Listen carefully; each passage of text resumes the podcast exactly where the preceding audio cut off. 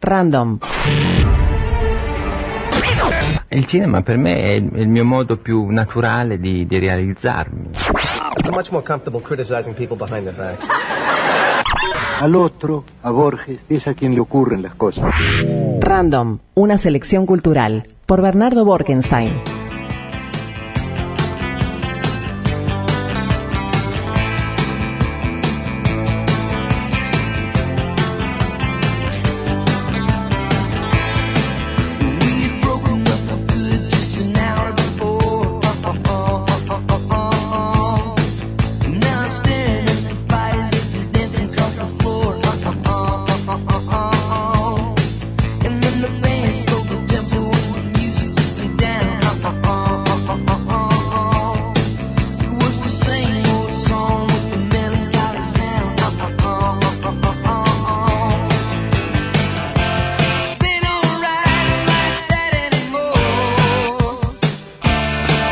Bernardo, ¿cómo andás? ¿Cómo andan? Buenos días. Bienvenido. ¿Todo bien, Bernardo? Qué bien, muy bien, por suerte. ¿Eh? ¿Qué? Qué temón este. The Temón. Breakup Song. Eh, de- Muy Un bueno. me retrotrae un Katmandú de los 90. algo así, algo así. ¿Sí, no? A la locomotiva Katmandú esa que cambió exactamente ese la nombre. locomotiva nunca pasaba en esto. Por Ah, lo ¿no? menos en mi época. No, Era, yo, yo ya no soy de la locomotiva. era marcha, que Yo ahora de no cool- sé cómo la Yo marcha fui de de electrónica, viejo que soy. Vos ibas al castillo de Lancelot. Pues hay que al Castillo de Lancelot incidentalmente no fui nunca, pero fui mucho tontón. Ah, bien, bien. Está bien, está bien.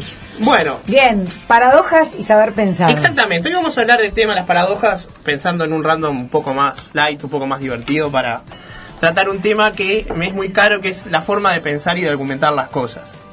Y generalmente eh, se utiliza el concepto de paradoja para fundamentar cosas que no pueden fundamentarse.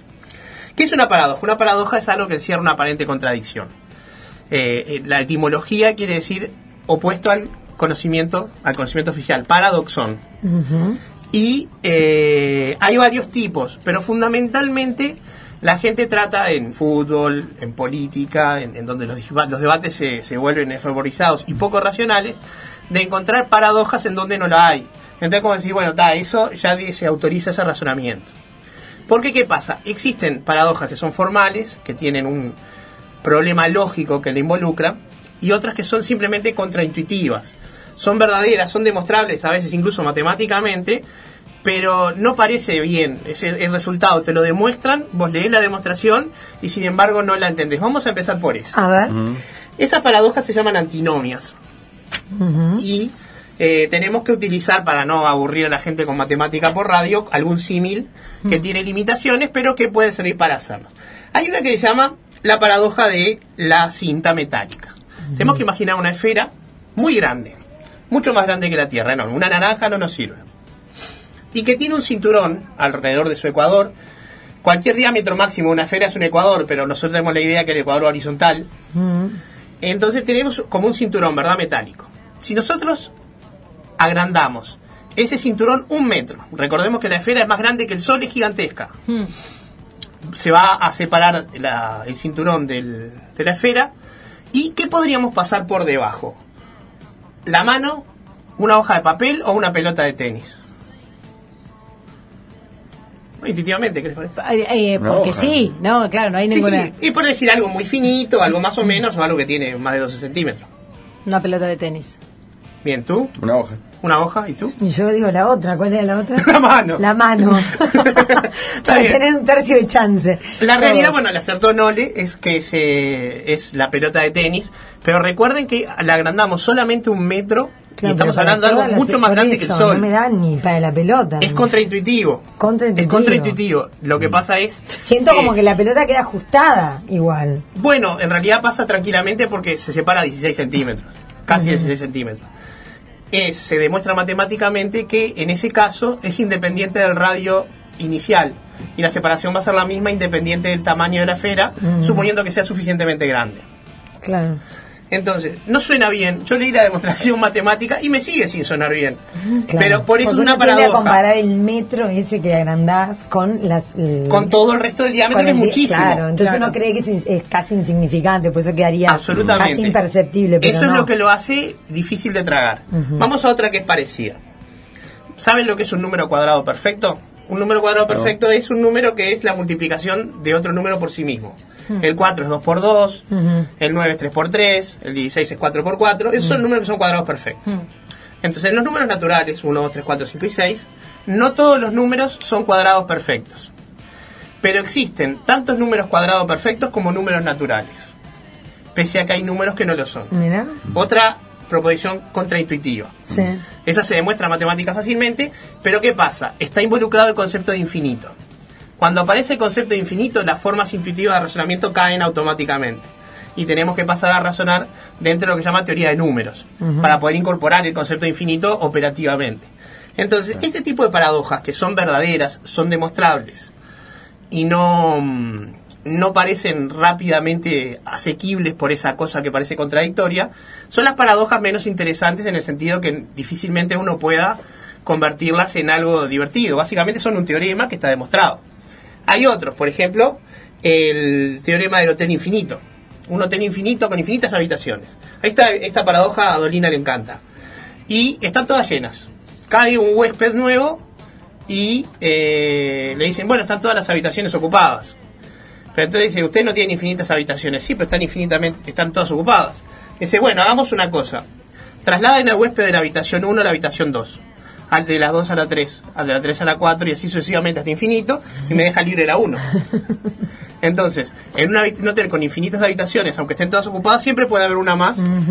Et- Esta es más fácil de entender. Claro. Es una paradoja de un Sí. tema similar, Claro. donde involucra un solo infinito, por lo menos, no dos como en el caso de los números perfectos. Claro. Nos vamos a alejar de la matemática, no sufran, no me miren así. Venimos bien. Te seguimos, Bernardo. Muy bien. Eh, bueno, y después una paradoja que a mí me encanta, que también es demostrable matemáticamente, pero yo casi me rompo los dientes tratando de entenderla, se llama paradoja del cumpleaños. A ver. ¿Cuál es la probabilidad que si tenemos 23 personas en una sala, ¿sí? 23, que las sacamos al azar de cualquier lado? No sirve, por ejemplo, sacarlas de la fila del BPS porque tiene un sesgo por edad, ni del Amsterdam porque tiene un, un, este, un sesgo por eh, preferencia deportiva. Tiene que ser aleatorio. ¿Cuál es la probabilidad de que dos personas cumplan el mismo día? 23 personas tenemos. Alta, baja, más o menos. La probabilidad van hasta, hasta 100%. Baja, diría yo. No. ¿Baja cuánto? Ah, ni idea. Hay que habría que hacer una, Y una tiene regla de la tres. No sé, Un 18%. Media. Un 18, media, 0,5. Bien, ¿tú? No sé. es- No se te ocurre bien. No No la pongas en esa La Media, probabilidad- dije yo, baja, no baja, dije baja. La probabilidad es casi el 50%, un poco más del Mirá, 50%. bien noble. Tenés tantas chances de que haya una o dos. Me voy a dedicar a juegos de eso. A pegarle de pedo se ¿Qué me regalan? Bien, De pero no, casualidad. no me van a decir que no suena raro pensar que solo con tener 23 personas Sí. tengo las mismas chances de que dos cumplan el mismo año, no. Si tuviera 50 personas, 57 personas, la probabilidad sube hasta el 99%. Y ahí ya me perdí. Sí.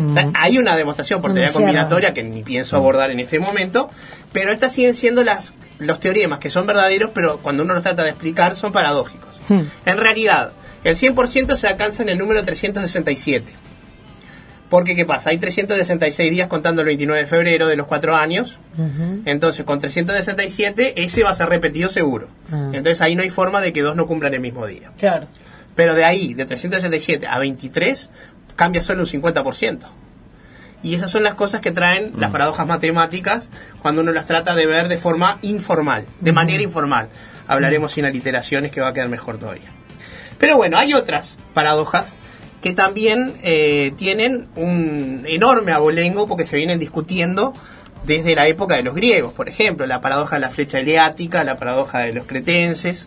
Ya va, ya va. contanos. La- Yo le hago cara de no, Zen- no sé Zenón de Elea era un filósofo que dijo que eh, sí, tiene dos paradojas, una es la de la flecha y otra de la Aquiles y la tortuga. La de la flecha es que una flecha nunca va a alcanzar el blanco, porque para alcanzar el blanco primero tiene que recorrer la mitad de la distancia, después la mitad de la otra distancia, después la mitad de la otra, así infinitas veces, tiene que recorrer infinitas mitades y no va a llegar nunca a dar en el blanco, porque esa sucesión va a ser infinita. Hoy en día se sabe que esa paradoja no tiene, no tiene problema de, de- de resolverse matemáticamente, porque es muy sencillo, porque esa sucesión, la que es un medio más o menos, tiende a uno. Entonces, en el infinito va a ser uno y va a llegar la flecha, llegar. como todos sabemos los que vemos la serie Arrow, que las flechas llegan y se clavan donde uno apunta. Bien, Eh, esa es una paradoja, como digo, tiene más de 2000 años, 2500 años de historia. Pero hay otras más nuevas, otras nacieron a principios del siglo XX con Bertrand Russell. Y estas para- paradojas se llaman antinomias, porque a diferencia de las verídicas, no es tan claro que se puedan resolver. Allá, acá ya estamos planteando un problema que no, no se puede resolver con la lógica común. Abro un paréntesis. La lógica es una disciplina de la filosofía que lo único que nos puede aportar es esta, esta este, aseveración. Si yo tengo un argumento correcto y mis premisas son verdaderas, es imposible que la conclusión sea falsa. Nada más que eso. Todo lo que la lógica hace deriva de eso. Entonces, por ejemplo, si mis premisas no son verdaderas, la lógica ya no puede decir nada. Pero la lógica además no puede decir nada sobre la verdad de las premisas. Solo puede hablar de la verdad de las conclusiones. ¿Está? Entonces, si yo voy a decir, bueno, suponiendo que eh, hay 10 personas en el otro en el otro en el otro cuarto de la radio digo bueno esa premisa será verdad o falsa según haya 10 o no personas pero la lógica no me da ninguna manera de verlo eso hay que recurrir por ejemplo a la experimentación o a suposiciones cierro el paréntesis entonces Bertrand Russell eh, plantea una paradoja que tiene muchas formulaciones, incluyendo una matemática en teoría de los conjuntos, pero que la más, la más este, conocida de todas es la paradoja del barbero. Había un pueblo lejano en Arabia donde el emir detecta que tenía pocos barberos en el pueblo y eso era un problema porque los barberos no solamente cortaban el pelo y la barba, sino que además sacaban muelas, eh, callos y otras operaciones de cirugía menores, incluyendo amputaciones. Ah, sí. Sí. Comple- Completito. No sabía. Sí, los cirujanos y barberos hacían eso. Ah, estamos hablando de una época donde médicos de verdad había solamente en el mundo árabe, ¿no? Los médicos europeos no se diferenciaban mucho de los barberos. Bien, entonces, eh, como había pocos, para aliviarles el trabajo del corte de pelo, que era el menos importante, y liberar el otro, decreta el emir que los barberos solo podían afeitar a los hombres que no se afeitaban a sí mismos. Entonces, en uno de los pequeños pueblos del Emirato había un barbero solo. Y viene corriendo a decirle al emir que no sabía qué podía hacer él mismo. Porque si se afeitaba a sí mismo, era un hombre que podía afeitarse a sí mismo, entonces no podía afeitarse porque era barbero. ¿Sí? Esta es la paradoja de los conjuntos que se tienen a sí mismos como elementos. Y eh, la, para- la- la formulación del barbero o la del catálogo son las más conocidas. Pero entonces estamos acá hablando del tema de las verdaderas paradojas, las que se conocen como paradoja más de re, más, más en el sentido formal y exacto, que es que si afirmamos lo que estamos afirmando, llevamos a una contradicción. Otra de estas paradojas que a mí me, me gusta mucho es la paradoja del mentiroso, por ejemplo. Eh, o se llama también la paradoja del, creten- del cretense, es una paradoja muy antigua también, que se puede formular fácilmente así. Esta frase es falsa. Esta oración, perdón, es falsa. Si esta oración es falsa, entonces no es verdad lo que dice. Y como dice que es falsa, es verdadera. Pero si es verdadera, tiene que ser falsa, porque está afirmando que es falsa. Y no se resuelve sin un artificio de lógica que es el cambio del referente. ¿Qué quiere decir? Cuando decimos esta, oración es falsa, estamos hablando de una oración que habla de una oración. Y no puede analizarse lógicamente como se analizan las oraciones que hablan, por ejemplo, de un vaso, que simplemente es un tema entre objetos y palabras. Es complicada de resolver, pero es una paradoja que se entiende rápidamente porque es paradojal. Bien. Otra eh, que está conectada con este, que también es eh, otra de las favoritas de Alejandro Dolina, que por si no quedó claro es mi ídolo, es la paradoja de Grelin Nelson. Bien, esta gente inventó dos palabras, autológico y heterológico. Las palabras autológicas o las expresiones autológicas son las que se describen a sí mismas. Por ejemplo, la palabra corto es autológica porque es una palabra corta. Y la palabra esdrújula también porque es una palabra esdrújula. Pero en cambio, la palabra aguda es grave, entonces es heterológica. Ajá. Entonces, las expresiones que, se, que no se describen a sí mismas son heterológicas. Y las que sí, autológicas. Ahora bien, la palabra heterológico, ¿es autológica o heterológica? Para, No, para, arriesgaba déjame que. Estamos exactamente igual que en la paradoja del mentiroso. Si es heterológica, se describe a sí misma, pero si se describe a sí misma, no es heterológica. Y si fuera autológica, este, Ah. estamos en ese caso. Si fuera heterológica, no se describe a sí misma. Pero si no se describe a sí misma, entonces tendría que ser heterológica. Entonces, la expresión heterológica genera una, una, una paradoja en ese sentido. Estamos hablando de si- situaciones muy, eh, muy emparentadas, que no deben confundirse con los dilemas. Los dilemas son problemas que pueden parecer complicados, pero que tienen una solución fácil. Como por ejemplo el dilema de las dos puertas. El dilema de las dos puertas es este. Estás en un castillo y hay dos puertas para salir, cada una con su guardián del umbral. Uno te mata, el otro te deja salir. Pero además, uno siempre miente y el otro siempre dice la verdad. Y no sabes cuál es cuál. ¿Cómo haces para salir? Les doy cinco segundos para que piensen. Se le Mientras puede, uno lo hace. tic-tac, se le puede tic-tac, preguntar a los dos Sí, la sí, misma se le, puede, cosa. se le puede preguntar una sola pregunta. A los dos. Eh, El que abre la puerta es el que te deja salir. ¿Eso le preguntaste? Está muerto. No, no, no, no, es un chiste. Yo le No, no, sí, preguntaría, tipo, eh, eh, eh, no. Vos tenés ¿en que cuál por- puerta está el chancho? Tipo el castillo de la suerte. Bueno, claro. está vinculado con el problema de los castillos de, de Claro. premios. No quería ir tan lejos porque ya es un problema de tres elecciones. No, no, ¿quién miente? Le preguntaría. ¿Eh? ¿Quién miente de los dos? Parecido, parecido. Pero este ¿Quién no, porque si preguntás quién miente. ¿Quién dice la si, le- verdad? si preguntás quién miente, al que miente te va a contestar lo Que falso. no, Claro. claro. Este, vamos a hacerla corta para ¿Quién no dice la verdad? Le tenés que preguntar a uno de los a uno de los porteros qué me diría el otro. Ah, por el otro, claro. Cruzado. Entonces ahí se cancelan las dobles Eh, a negaciones sacar mentira por verdad, claro. y cuando te conteste tenés que hacer lo opuesto de lo que te diga. Ah, Dejo como ejercicio para los oyentes la, la demostración, La demostración. formal de por qué es así, pero bueno, esa es la solución de la para- del dilema de las dos puertas, que te tiene solución, no es paradójico. claro. Bien. Y bueno, ¿Cómo nos has hecho pensar hoy? eh? bueno, la idea es esa, porque ¿qué ocurre? Saber pensar Lo- se titulaba la Sí, columna. claro. Lo No que pasa preparados. es- Lo que pasa es que cuando nosotros empezamos a ver que desde un discurso se alude a una paradoja, básicamente lo que se está haciendo es mentir. Porque las paradojas tienen esta eh, limitación y voy a terminar con esta que también es de Bertrand Russell. Una paradoja no puede ser una oración, eh, perdón, o una, una proposición que se pueda resolver, pues seguimos un dilema o una aporía. Si yo digo, por ejemplo, el actual rey de Francia es calvo, ¿esa frase es verdadera o falsa? El actual rey de Francia. se entiende, ¿no? El actual rey de Francia es calvo. No hay rey. No hay rey. No hay claro, rey, entiendo. exactamente. Entonces la frase es falsa. Hmm. Pero por el principio del tercero excluido, el actual rey de Francia no es calvo, que es la, la oposición, tendría que ser verdadera. Mm. ¿Está?